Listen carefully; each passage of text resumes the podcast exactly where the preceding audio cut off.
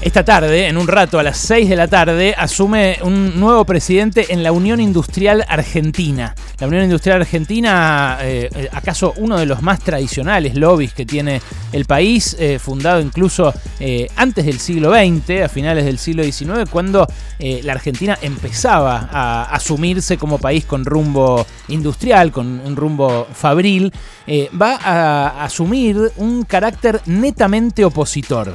Lo comentamos la semana pasada, eh, cuando fue la entronización de Daniel Funes de Rioja. Lo anticipamos dos semanas atrás, cuando la rosca ya empezaba a indicar que iba a ser él. Pero este hombre, abogado laboralista, uno de los exponentes más importantes eh, del establishment en la Argentina, y no del establishment eh, empresarial industrial, sino del establishment en general, fue referente como abogado de un montón de grupos empresarios, fue además representante de la patronal argentina ante la Organización Internacional del Trabajo. Allí, eh, por ejemplo, eh, se abstuvo en el voto que incluso acompañó el macrismo durante el gobierno anterior eh, contra el acoso laboral y el acoso sexual en los lugares de trabajo. también allí logró que se deje de considerar al salario mínimo de subsistencia como una referencia. es un hombre que podríamos definir como un cuadro global del empresariado.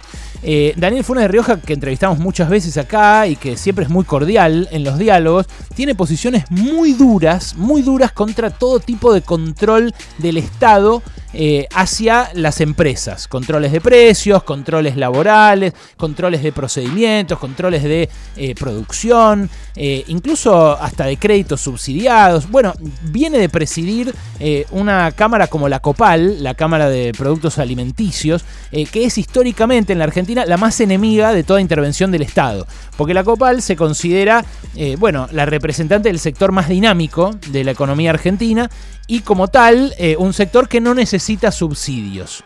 No es la primera vez que Copal eh, llega a la presidencia de la UIA. ya había llegado en dos ocasiones con un representante de Arcor y antes con un representante de una pyme, allá por 2003, cuando empezaba el kirchnerismo.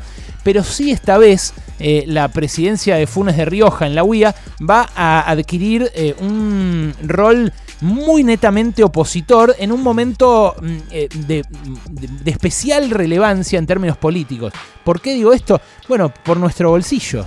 el gobierno está embarcado en una pelea para contener la inflación. Por ahora viene perdiendo por goleada viene perdiendo, porque iba a tener 29% de inflación en este 2021 y ahora creo yo sería feliz con un 40%. Pero claro, todos nuestros sueldos se están ajustando eh, en línea con el 29, con el 30, en el mejor de los casos un poquito más, y entonces se están volviendo a quedar atrás. Ahora parece haber habido un impulso desde el Congreso para que se reacomoden las paritarias hacia el 40%.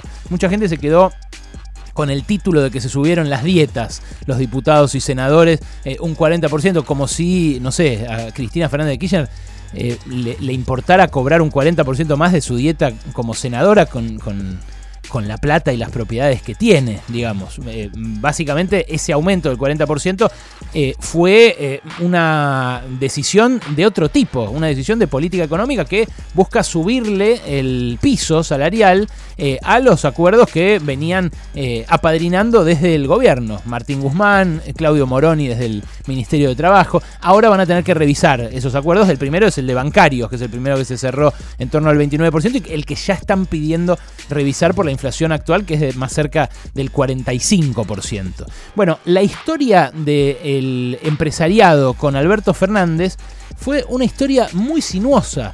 Eh, y es loco por eso que termine ahora en este endurecimiento total. Porque el endurecimiento no es solo de la Unión Industrial Argentina, también es de la sociedad rural. La semana pasada te mostré este audio de Nicolás Pino, el nuevo presidente de la sociedad rural, eh, que, bueno, asume eh, con una impronta muy opositora también, eh, una impronta de amigo de Luis Miguel Echevere, que, bueno, fue ministro de Mauricio Macri, pero además antes lo, antecedió también como presidente de la rural. Esto decía Nicolás Pino la semana pasada, escucha. El problema es que hay una línea del gobierno, la política mala, que bueno, lo pone, este es muy amigo de Echevere, entonces como Echevere es de Macri o fue ministro de Macri, y este es el pollo de Echeverría. No, no, cosas totalmente distintas. Yo soy amigo de Luis Miguel Echeverría hace casi 30 años. Nos conocemos de chiquito y hemos compartido muchas cosas dentro de acá de la sociedad. Eso por un lado, y yo a mis amigos los banco terriblemente. Después soy apolítico, si bien tengo mis ideas y mi corazoncito para un lado o para otro, no me importa. Bueno, eh, sí, ya, hablamos de, la gente que se define como apolítica en general, qué ideas tiene. Pero no me quiero detener en Pino, me quiero detener en el fenómeno y en el momento, en por qué te influye a vos, por qué me influye a mí, por qué nos influye a nosotros este reacomodamiento empresarial. Bueno, cuando, porque digo, se están endureciendo. La pregunta es ¿para qué? Se están endureciendo.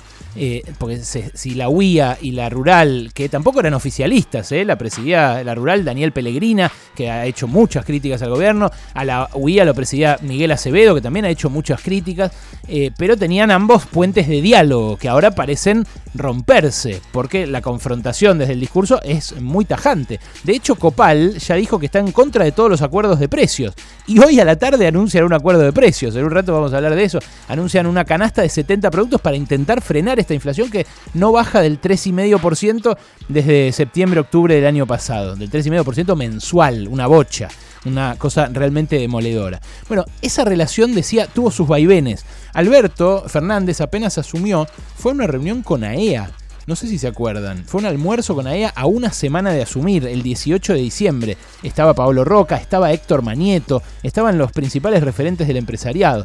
Después pasó ese primer trimestre del gobierno, donde hubo eh, aumentos de sueldo eh, por la fuerza, donde empezaron algunos escarceos, y llegó la peste. Cuando llegó la peste eh, y el gobierno dicta los primeros aislamientos, no sé si se acuerdan, Techint anuncia 1.450 despidos a una semana del inicio de la cuarentena. Alberto Fernández le responde, has ganado tanta plata en tu vida, hermano, tenés una fortuna que te pone entre los más ricos del mundo, esta vez colaborá. Lo dijo en un reportaje acá, con Rey y con Ernesto, eh, a fines de marzo. En abril, Techint no revirtió esos despidos, eh, los mantuvo. Después, en mayo, cuando empezó el pago de sueldos desde el Estado, Techint aprovecha el pago de sueldos desde el Estado, pero al toque se baja porque empiezan a exigir como condición eh, que las empresas empiecen a abrir sus números y a, mostrar cuentas. Bueno, ahí se tensó de vuelta la relación, pero la verdadera ruptura se produjo el 8 de junio, cuando el gobierno anuncia la intervención y la expropiación de Vicentín. Por esos días hubo, hubo varias eh, cumbres para intentar acercarse eh, al establishment en esto que se convirtió en, una, en lo, que, lo que Diego Genú en ese librazo eh, titulado El peronismo de Cristina, que les recomiendo muchísimo, lo terminé este fin de semana, él habla de la guerra interminable con el establishment. Eh, cómo el establishment todo el tiempo quiso formar un peronismo amigable, un peronismo blanco, un peronismo eh, eh, amigo de los mercados y del empresariado, y cómo nunca lo logró, a pesar de siempre todo el tiempo lo estuvo auspiciando. Bueno, ya consumado el frente de todos, eh, se empieza a, dar un acercamiento, un intento de acercamiento. Hubo incluso una cumbre entre Máximo Kirchner a fines de junio del año pasado, hace un año, eh, con eh, Marcos Bulgeroni, Marcelo Mindling, Jorge Brito, el propio Miguel Acevedo. bueno, todo esto en los días de Vicentín. Después, eh, cuando empieza a presionar Macri desde la costa azul francesa contra eh, la expropiación de Vicentín, cuando Roca empieza, Paolo Roca empieza a hacerle tándem desde acá, empiezan a pedirle ruptura a las cámaras empresariales desde Techint. Techint tiene un rol protagónico en esto eh, y creo yo se puso muy de manifiesto al final del año cuando se dio ese contrapunto entre Roca, Paolo Roca y Guzmán. Ahí Pablo Roca le plantea abiertamente y ante los, todos los micrófonos, el Estado no puede gastar tanto. Y claro, aparece el límite de uno de los grandes grupos empresarios de la Argentina.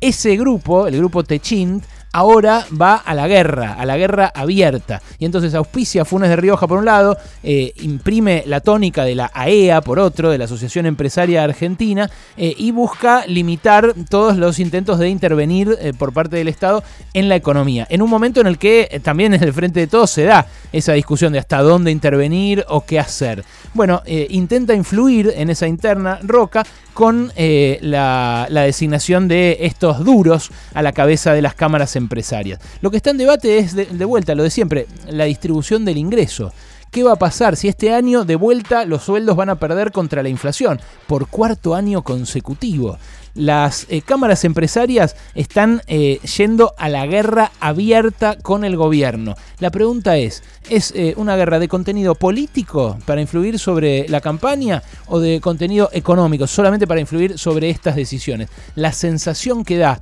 cuando uno mira todos estos movimientos es que hoy por hoy es las dos cosas.